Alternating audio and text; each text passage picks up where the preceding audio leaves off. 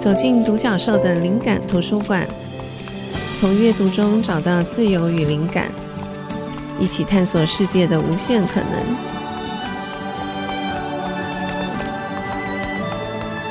欢迎来到独角兽的灵感图书馆，我是主持人李慧珍。我们今天这一集要来聊电影，特别是电影行销。邀请到的来宾是千猴子股份有限公司的共同创办人王师，欢迎王师。慧珍你好，各位听众大家好。好，嗯、呃，听众朋友们对王师未必非常熟悉，但是一定对他公司行销了很多电影都有耳闻。然后在网络上，其实我觉得王市长讲一些东西也都蛮有趣的。总之，我觉得一直都对他很好奇。我就想到从前我自己在出版社工作的时候，我很佩服两个人物，一个是詹宏志詹先生，一个是大块文化董事长郝明义郝先生。嗯、那时候他对刚入行的我来讲，这两位呢，在我心目中，我觉得他们都是很厉害的人物。就说他们可以把社会大众普遍认为可能很冷门的书做到非常畅销。那在我心目中，我现在看王师也有这样子的感觉。我觉得很多很厉害的主题，特别是纪录片，可是一方面又担心他会很难卖的这些片子，千猴子都会承担下来。而且我觉得他们都有能力把这些片子。推广到某一个位置，或是达到某种成绩，所以我想一开始可以先请王师谈一谈你跟电影的渊源吗？因为知道你大学的时候，其实你念的是台大工商管理系，那为什么会走上这一行？这个中间的契机，可以先跟听众朋友简介一下。好，那个真的是。过誉哈，真的是过誉。就看到詹宏志跟郝明义两位这个大前辈的名字，我真的虎躯一震。对对对，我嗯，我自己本身会走上这条路，其实有些因缘巧合。当然，就是我是一九七八年生，然后所以我们的成长的阶段啊、呃，经历了一九八零年代跟一九九零年代，那是一个我觉得大众文化遍地开花的一个年代，所以我在我小学的时候看很多日本的漫画，然后看很多有趣的呃文字的读物、打电动等等这一些，然后也爸爸妈妈常带我们去看电影，所以其实从小就接收到很多可能来自课本以外的一些啊、呃、有趣的内容。嗯，所以我我我国中的时候因缘际会就念了金华国中的美术班，所以对于这个图像创作的一些接触，然后高中念师大附中但是普通班，那时候觉得想要走文学这一条路，但后来一不小心大学联考考太好了，后来就照着志愿填。对，那其实是一个不太负责任的做法，就进了台大工商管理系企业管理组。但我必须说，其实进了那边我才发觉，我对于这科系并不了解。然后全班都是非常非常聪明的同学。我大学五年，其实在课业上是非常非常狼狈而且辛苦的。我念了五年才毕业，延毕一年。我有时候跟我们那学弟开玩笑说，在那个年代延毕还不是一个风潮，但是我走在风潮之先，好，现在听说延毕是一个标准配备。我我在大学时候，其实在一个非常奇怪的状态，就书念得很烂，然后对大部分大家觉得大学生应该要做的事情，我都提不太起兴趣，包括玩社团。但我自己就在台师大温罗丁那一带逛书店，然后泡咖啡厅看书，然后去 Live House，而且很幸运的是，台大那边那时候有一家二轮戏院的大世纪。他在我小学的时候，他是首轮戏院，所以我的阿拉丁跟狮子王都在那边看。是，对。那后来他就变成二轮戏院。我觉得也可能因为是在那个人文荟萃之地，所以他会进一些比较小众或比较艺术、比较人文性质浓厚的电影。所以我大学的时候看了有一些有趣的电影，都是来自。大世纪，那大学毕业当兵完，一开始觉得应该好像要找一个呃，在那个年代念商管、念气管的人都得找的工作。我们那个时候大家找的工作可能不外乎几个：去这个宝桥佳品啊、PMG，去 Unilever，去花王，都是这些，或者是去帮老外卖电脑，去 IBM、去 HP 等等这些。所以我那时候其实也算运气很好。我面试进了联合利华，可是我进去两个月之后就发现啊，我又来了，又重复了当时去大学的时候那样的一个，因为没有做功课，觉得自己适合，但是后来发现极度不适应的这样的一个恶性循环，所以我很快就辞职。嗯、我辞职之后我就认清楚了，我是一个其实好恶非常分明的人，我只两个月就辞职，两个月辞职，对，嗯、所以我我就知道我只能做我自己喜欢的工作。可是老实说，虽然喜欢看书，喜欢看电影，可是这些事情能不能变成个工作？其实脑中还是有个疑问，但不管，反正已经离开了那样的一个合外商，所以我就先到诚品书店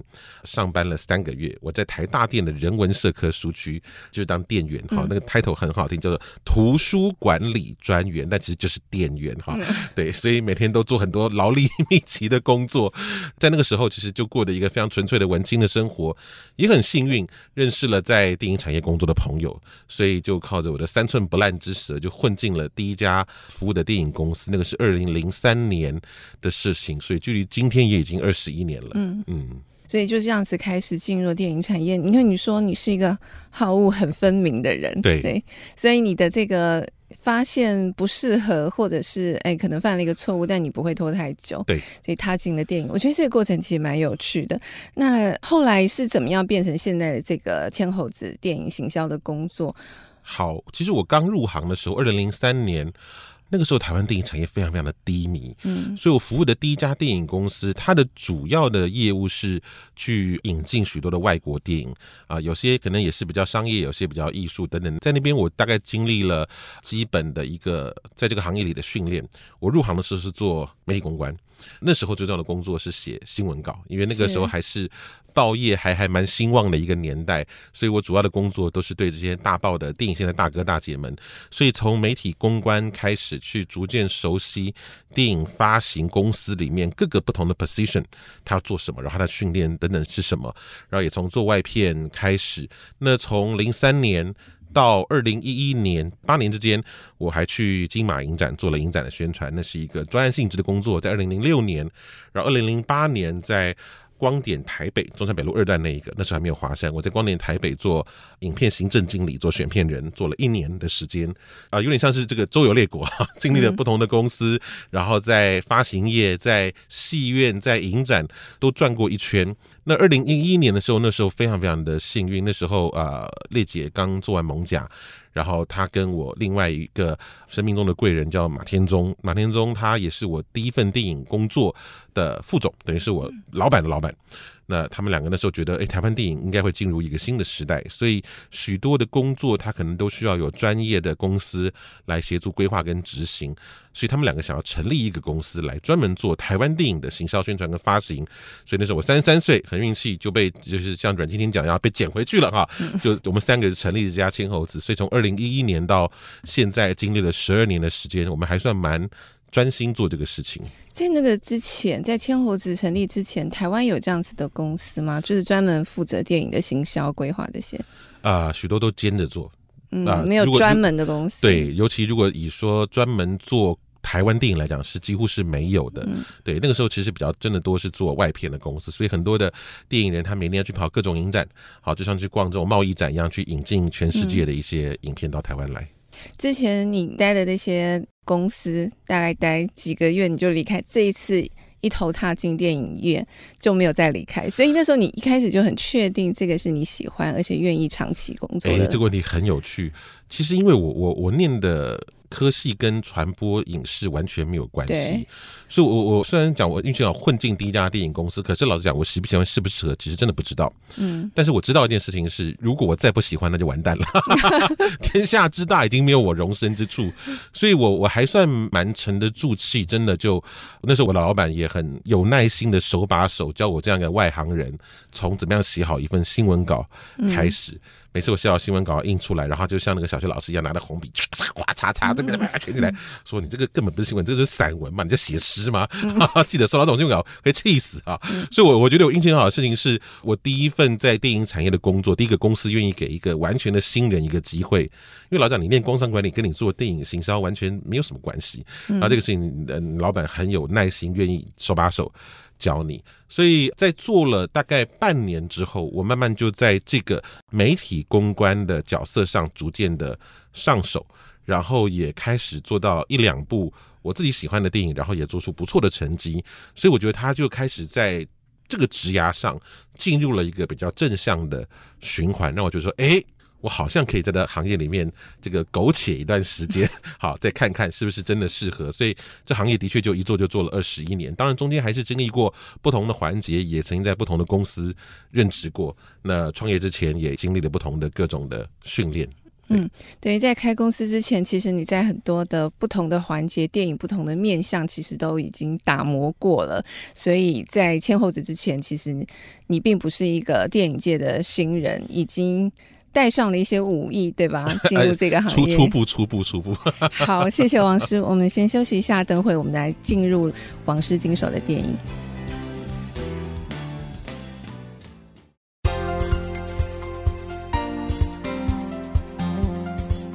欢迎回到独角兽的灵感图书馆。我们今天聊的题目是电影行销这一行，邀请到的来宾是千猴子股份有限公司的共同创办人王师。刚刚聊了一下王师大概的历程，就是从一开始并不是电影相关的科系，然后如何就是因缘际会踏上了这一行。我想要直接现在就要来请教一下王师。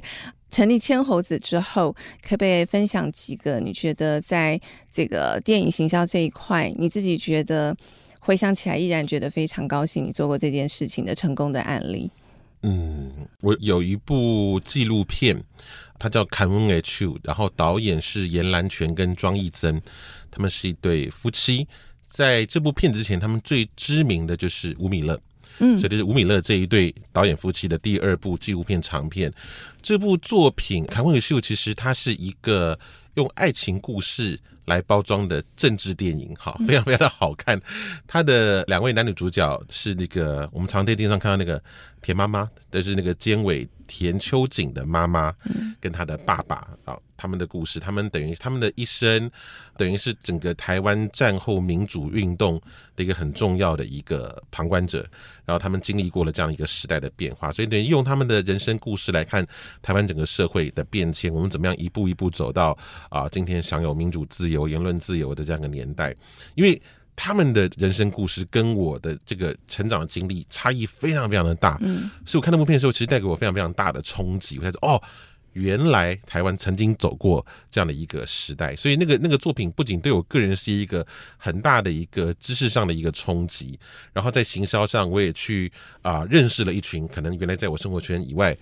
完全不同的人，所以我自己觉得在做电影的过程当中，它除了是一份工作。然后我有机会跟我喜欢的这个媒材有很多的接触之外，其实他到了我可能四十岁以后，更重要的意义是，他能够让我感到我的生命还不断的那个那个广度能够不断的打开。嗯，因为每一部电影都是不同的题材，是，然后它是由一群非常有有趣有才华的人所创造出来的。所以坎温 H 那个时候做这部片子啊、呃，成绩也很好，大概以纪录片来讲，的时候做了七百多万的、嗯、的票房。我觉得那个是直到今天我都还觉得。对我个人来说非常有意义的一个发行的过程。这个成绩是当初王师在接这个电影的时候，你就可以预期得到的吗？其实预期不到，嗯，我就预期不到。刚才提到就是说，怎么样把一个冷门的东西做的好像，其实我我我觉得在这个时代哦，做行销很难的一个事情是，因为其实资讯的传播太快速，嗯，所以你你面对的是一群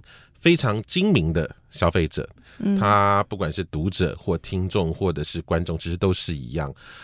行销能够做的事情，只是能够在原来这个作品的本质上去做一些些的 tone and manner 的这样的一个调整，然后怎么样把啊讯息很快速有效率的传达到他们的手中，然后促使他们去产生行动，去成为啊这样的一个内容的消费者。我我觉得行销在现在难的地方就在于，是因为每一天的讯息量实在太大，对，而且对于一个内容消费者来讲，他的他的选项实在是太多，太多，嗯，太多了。所以我我自己现在越来越觉得行销的角色跟我二十年前刚入行的时候非常不一样。我刚入行的时候，我那时候问我师傅说：“哎，我们做电影行销，做片商在做什么啊？就骗观众啊！”我说：“啊，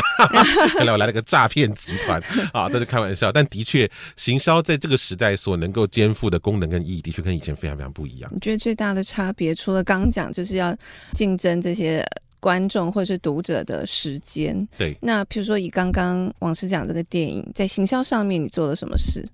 像上面有，我们把它包装成一个爱情史诗片，嗯，就是观众可能会他觉得他来看一个爱情电影，好像这个乱世佳人一样，就非常哇，这个电影怎么那么严肃哈？它其实是个非常非常严肃的电影，但是它让你看到很多政治以外的人性面嗯的东西，嗯、所以我我我我我自己觉得就是这个就是行销上有趣的地方，就是它可能有非常非常多不同的 issue，可是，在行销上你要去设定那个 priority，嗯，然后当然在现在你比较有机会透过不同的 channel 去跟不同的人说话，先去以他可能产生兴趣的方式来勾引他，对，来进戏院。有的人他可能就是喜欢很 hardcore 的东西，有的人他可能比较希望先。听一个能够打动他的故事，然后你把那个议题包装在他最核心的部分，嗯嗯嗯对，所以，我我觉得这个也是做行销有趣的地方。我们常常开玩笑说，就说这个像最难的事情就是把你的。脑袋里的东西放在别人的脑袋，把别人口袋里的东西放到你的口袋，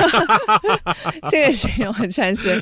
所以其实行销还是可以回到，就是它其实也是一种沟通，对不对？然后你要找到一个合适的诉求点，对，可以吸引观众来看这个戏。没错，没错。那刚讲其实是诉求点的部分，那实际上的做法呢，就是说在现在这个时代做行销，就是利用社群媒体之外，嗯、还有哪一些方式？办活动、办展吗？嗯、就是以电影行销来。来讲，以电影时效来讲，我我认为现在我们在做的两个最重要的事情，因为观众要进到戏院才看到这个影片的本体，对，不管它是九十分钟、一百分钟或者一百八十分钟，所以在看到影片之前，他会先看到关于这个影片的一个宣传的素材。对，以前我们小时候就逛实体书店，因为把书封拿起来看一看文案，然后看个序之类的这样的东西。对，所以尤其我们在做台湾电影的时候，所有的这些 marketing material 其实是要从我们的手中 create 出来，从零开始，顺便怎么样做出一张非常 sexy 的海报。这个 sexy 不见得是指性感，而是让观众觉得哇，好美！光是这个美学，这样我觉得我就去看。然后这个嗯嗯这个预告片本身看完心绪澎湃，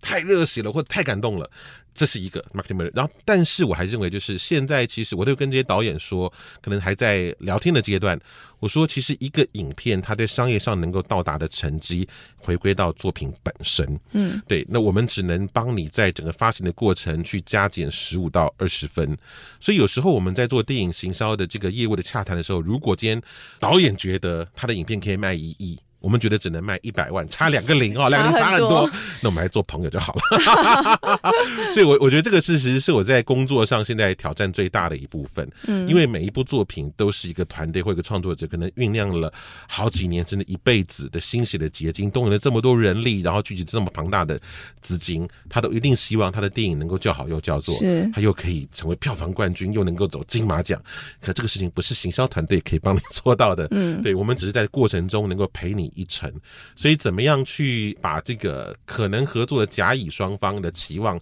调整到趋于一致，建立一个合作基础，这个其实是我在工作里面现在可能挑战最大的部分。所以感觉上你们的工作有好多要沟通的对象哦。对。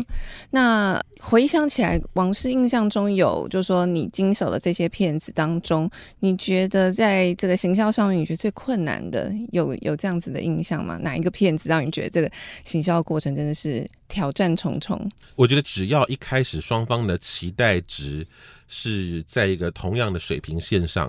啊、呃，困难就不会太多。困难呢就是怕，就是说那个 gap 一直存在。嗯、了解。对，我我我，譬如说，我们我们虽然做过可能啊、呃、票房两亿多的纪录片《看见台湾》，嗯，可是我也做过只在一家戏院上映，然后只票房六十万的纪录片，像《拟音》。可是对我来讲，就是。做只在一家戏院上映，然后票房六十万的意义，其实也像是非常非常的深远的。嗯，因为他讲的是一个在台湾电影产业从事二十年做这种写实音效 Foley 的一个师傅，叫胡定一。所以我，我我觉得做这样的职人或者是匠人的这种纪录片。能够让许多的观众看到我们这个行业里面许多很好的一些老师傅的手艺，这件事情对我来讲也是意义深远。是，而且在一开始我们跟导演就有这样的共识，就是我们在一家戏院上映，做比较口碑集中、提高上座率的这样的一个长线，做这个长尾的这样一个发行，那过程就非常非常的愉快。嗯、所以我我觉得困难可能都是还是来自于人与人之间沟通的那种。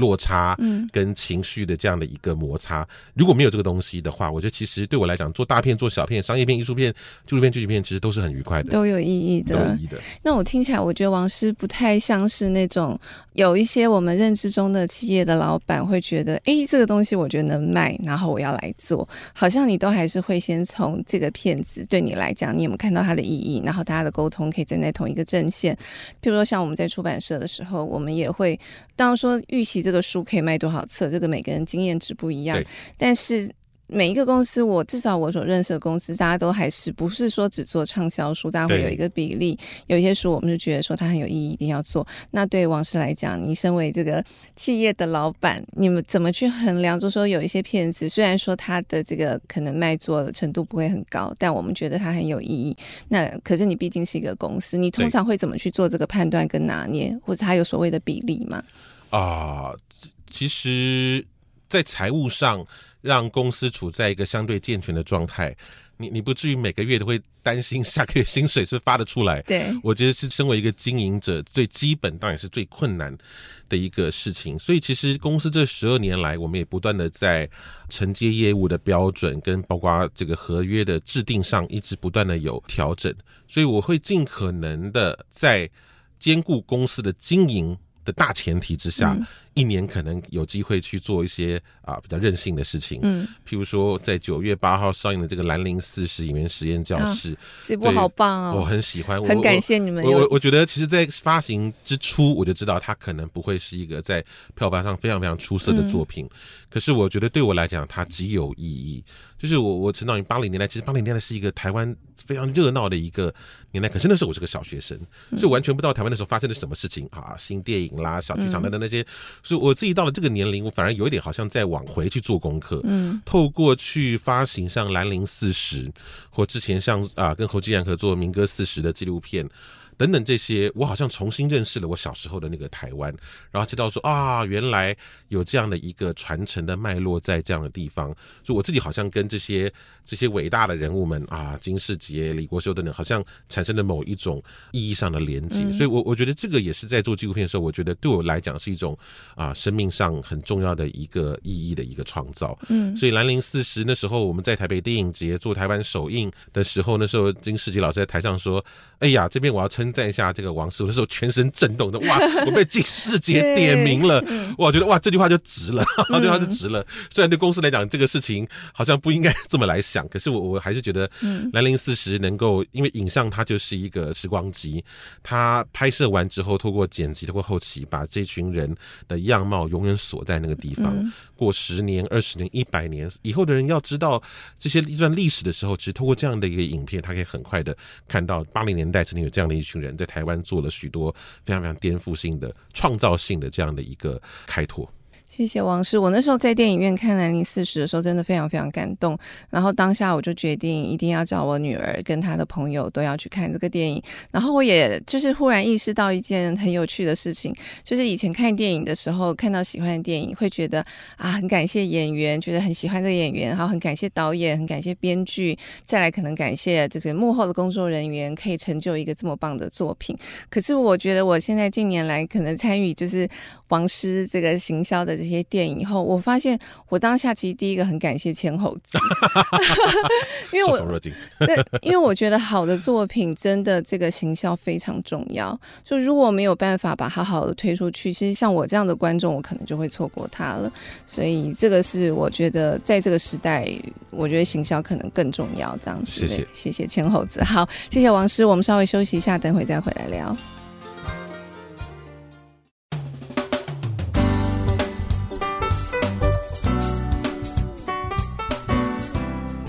欢迎回到独角兽的灵感图书馆。我们今天聊的主题是电影，邀请到千猴子股份有限公司的共同创办人王师。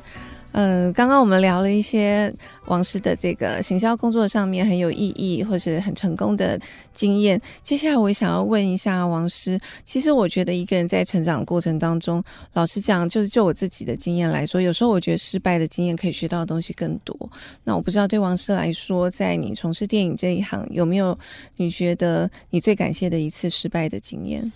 哇，讲感谢非常的浪漫，我到现在想起来还是会觉得心惊胆战、冷汗直流。是，呃，大概在四年前，公司经历了一个非常非常大的一个挫败。那那个挫败最根本的原因，其实是我自己在管理的能力上，并没有能够去做到那样的一个规模。那时候我们公司大概有二十几个员工，其实以一个电影公司来讲是相当多。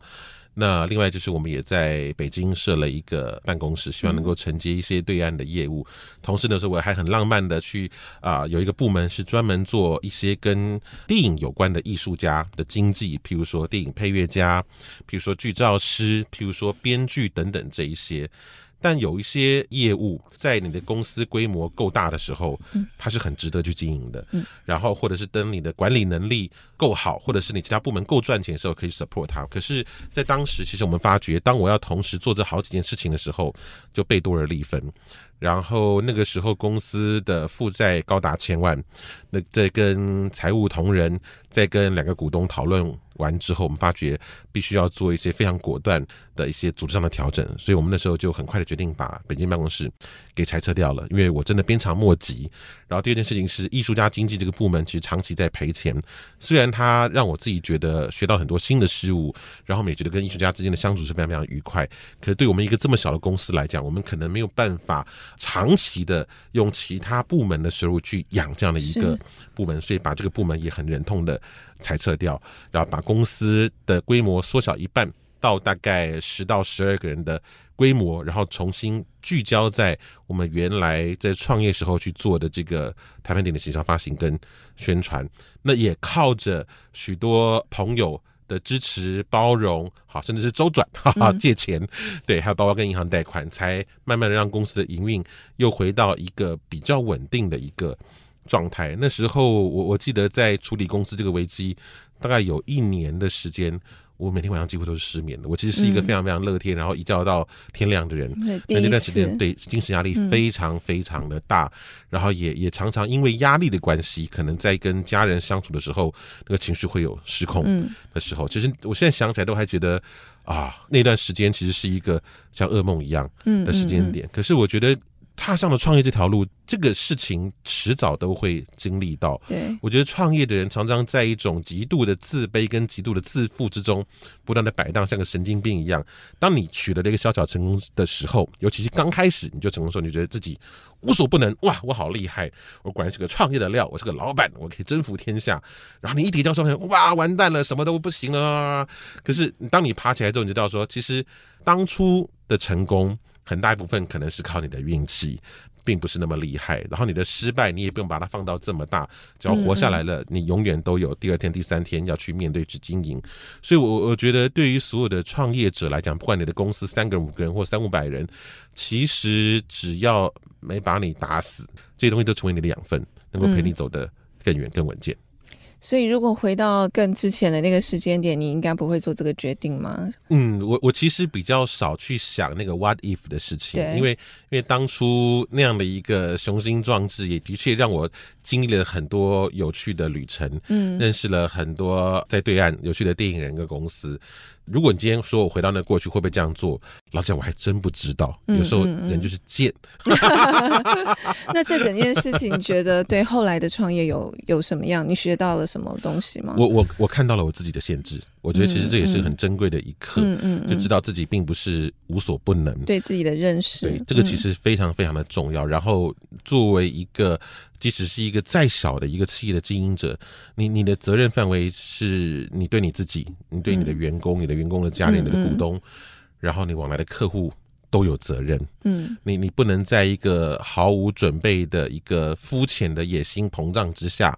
把所有人拖下水。嗯，那是非常非常不负责任的一件事情。嗯，对，了解。那回到现在这个时间点，你觉得在台湾从事这个电影行销最困难跟最挑战的部分是什么？我觉得外在环境的改变。我觉得第一个是数位平台的兴起，嗯、它其实就像当初整个音乐产业所面临的这样一个冲击一样，整个产业的模式跟收入的这个来源有了天翻地覆的改变。嗯所以，其实对于现在的许多的观众来讲，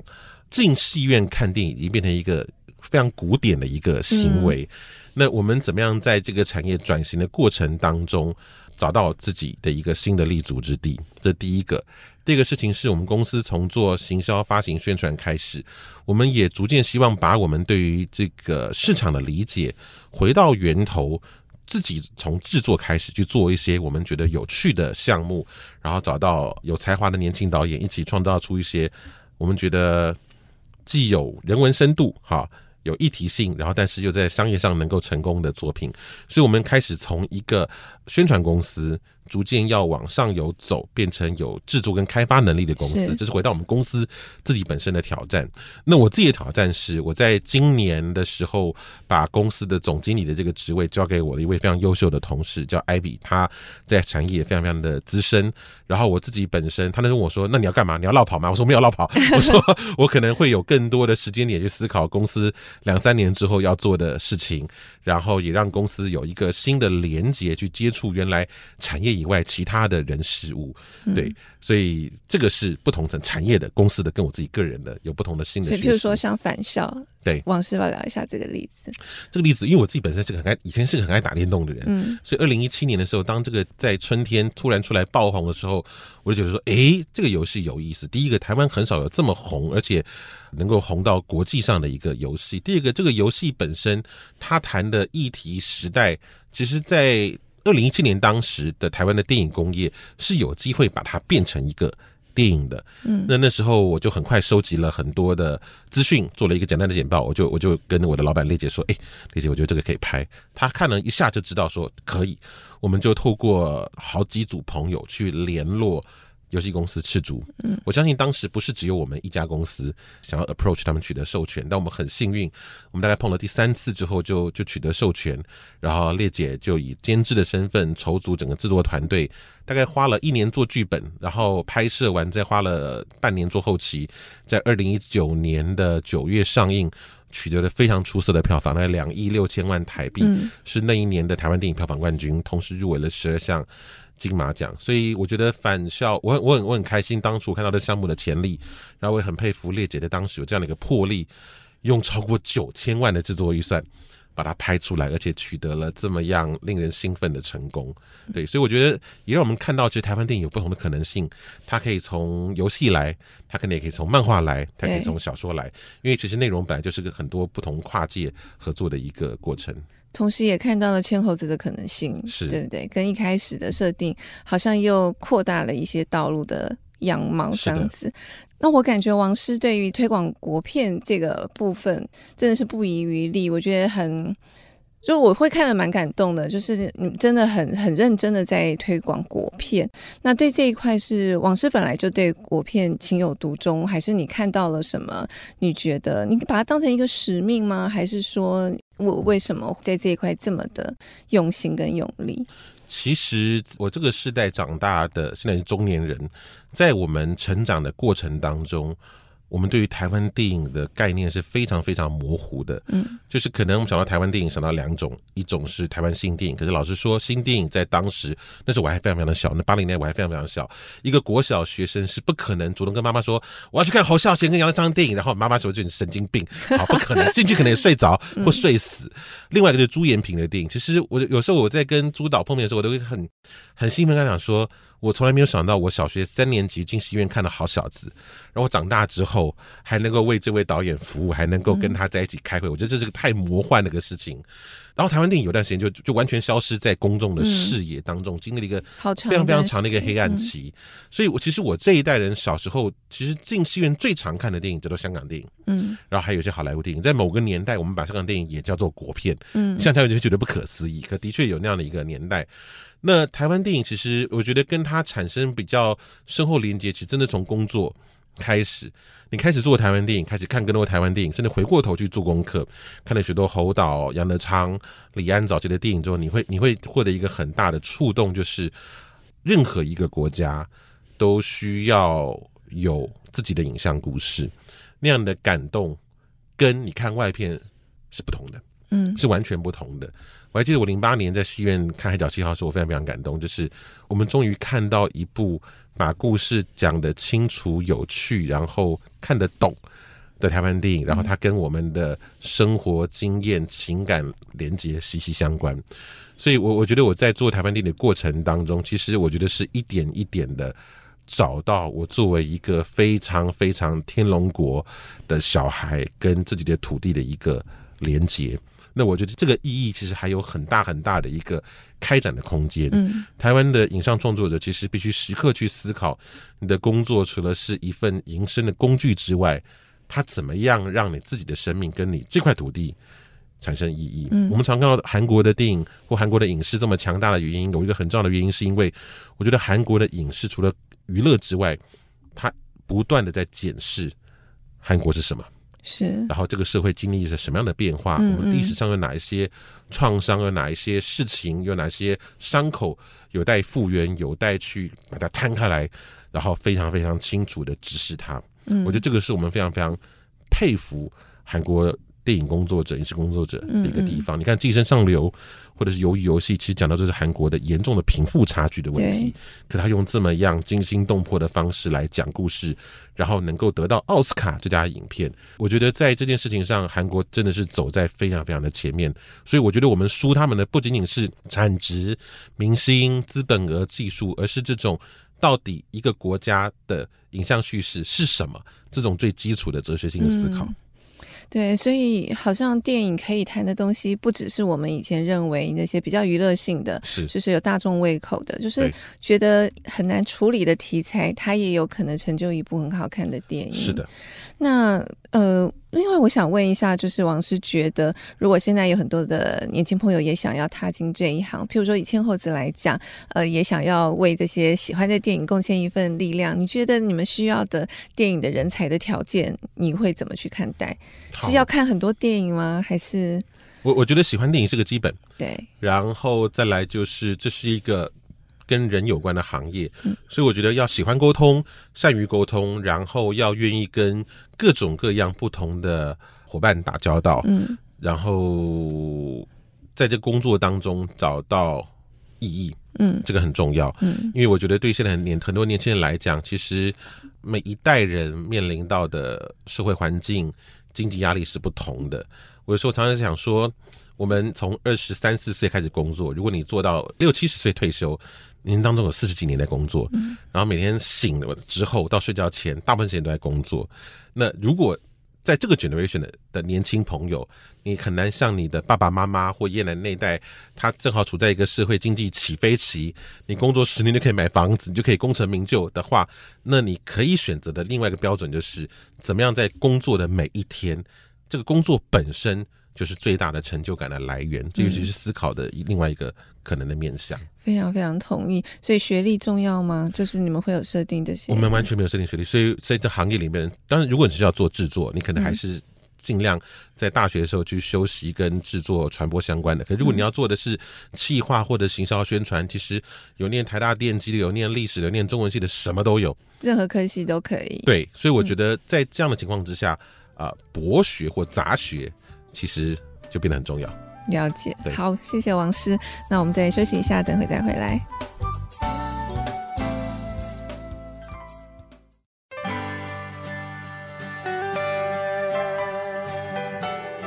欢迎回到独角兽的灵感图书馆。我们今天聊的主题是电影行销这一行，很高兴邀请到千猴子股份有限公司的共同创办人王师。呃，其实电影这一块我没有那么熟悉，但是我觉得这是一个。很吸引人的行业，因为我觉得它充满了很多各个领域非常厉害的创作人，然后才能够成就一部电影。而且因为电影制作时间很长，相较于我们做一本书或是一份杂志，我觉得好像需要灌注的这个心力又要更高更深。所以我我还蛮好奇的，就是在电影这一块。以现在来讲，王师觉得，如果我们的国片要发展，你觉得我们现在的环境最迫切需要解决的问题是什么？哇，很大的问题，问题嗯，可能要请文化部长了。好，我觉得其实我们可以从短中长期来看。短期上来讲，我觉得我们刚刚讲的，就是说现在因为对于一个内容消费者来讲。它的选项实在是太多太多了。对，那回到电影市场，其实，在台湾作为一个电影观众是很幸福的，因为我们没有太多的限制。在疫情前，据统计，台北市一年上映的电影超过九百部。那作为本地的内容的产制业者，我们就要想，究竟我们今天要拍一部电影，而电影又慢慢的变成了一个它需要非常强大的动力，才能吸引观众进戏院来看的。消费行为的时候，那个动力到底从何而产生？我常常有时候跟年轻创作者来讲，就说我们可以用四句话来简单粗暴的讲什么在这个时代是个好的商业电影。嗯，第一个你要让观众哭到爆，嗯，第二个你要让他笑到爆，第三个你要让他燃到爆，第四个你要让他吓到爆。什么意思呢？好。譬如说，今天假设我我举个例子，是我们那时候看韩国电影《与神同行》，对，哇，所有观众哭得死去活来。我一个朋友写说，哇，刚看完《与神同行》，我好像参加完一场亲戚的告别式那种哭法。嗯、我说，哇，这个厉害了，就是观众进戏院，他其实是希望跟这个故事本身获得一个极为强大的情感上的共振。这样的共振，它外显的一个特征就是哭。嗯，好，当然哭有很多种，有这种疗愈的哭、感动的哭、伤心的哭，但但是我们希望是一种疗愈的哭，好，所以你要让观众哭，好，这是一个好的商业电影。我们如果从结果来看，它有这样的表征，笑到爆。一个喜剧片，观众能不能你让他在每个月、每个礼拜辛苦的工作之外，获得非常好的一个放松跟情绪的释放，在戏院里哈哈大笑两个小时，好，笑到爆，好，什么是燃到爆呢？比如说我们看这种。运动的、竞技的或战争片啊，全身那个肾上腺素去获得一个很大的一个爆发，这也是一种压力的释放。那什么是吓到票爆？譬如说我们去年做咒，咒是去年的国片票房冠军，嗯、也是非 IP 好非改编系列的这鬼片票房最高一亿七，我可能吓疯了。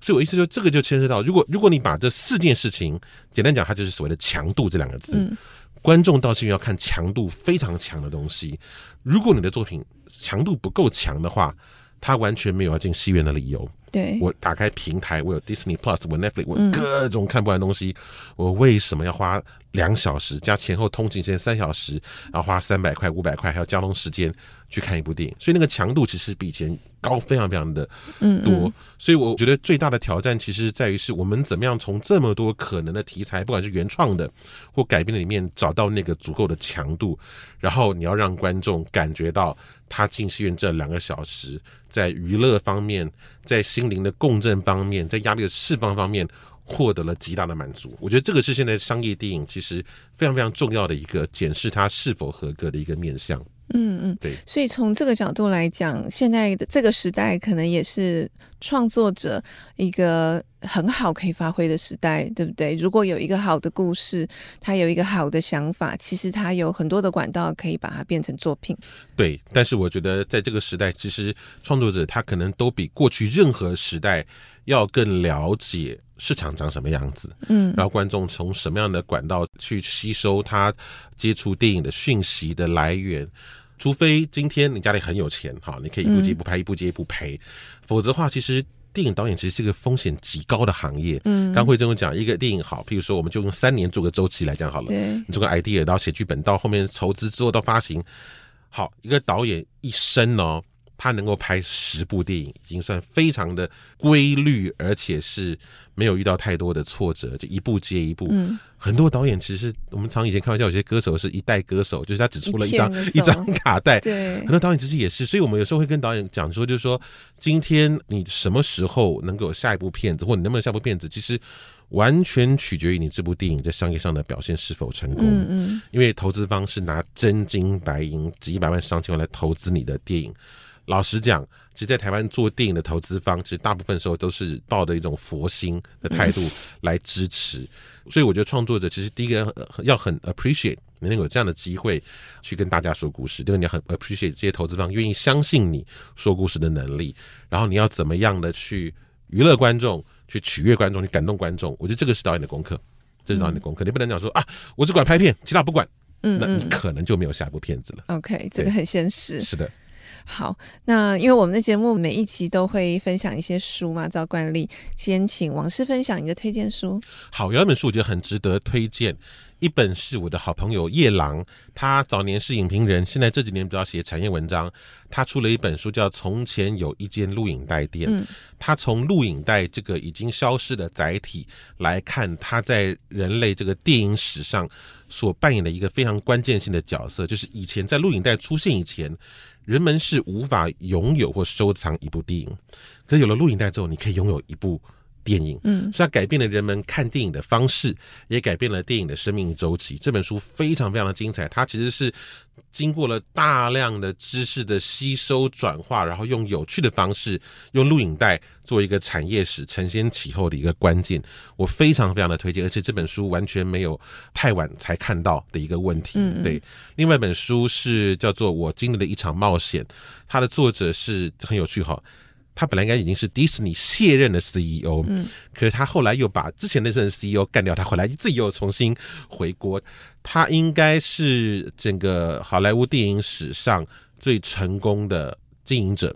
在他任内，他并购了皮克斯，他并购了漫威，然后并购了卢卡斯影业，然后把迪士尼变成了一个非常庞大的帝国，然后也并购了这个梅铎的二十世纪福斯。他在疫情之前本来就已经融退了。然后把这个 Disney CEO 的棒子交给他的继任者。那后来这疫情期间打乱了所有公司的规划，他后来又回来回国。所以这本书其实是在他退休的时候所写的，因为那个时候等于已经画下了完美的句点。嗯，所以看他如何从 ABC 电视台的一个基层的小职员，一路成为 Disney 的这样一个这么呼风唤雨的经营者，以及他如何在思考商业之外。跟这一些了不起的他的竞争对手对话，包括贾伯斯，嗯，还有包括 George Lucas 等等这一些，我所以我我我觉得看他的故事非常的热血。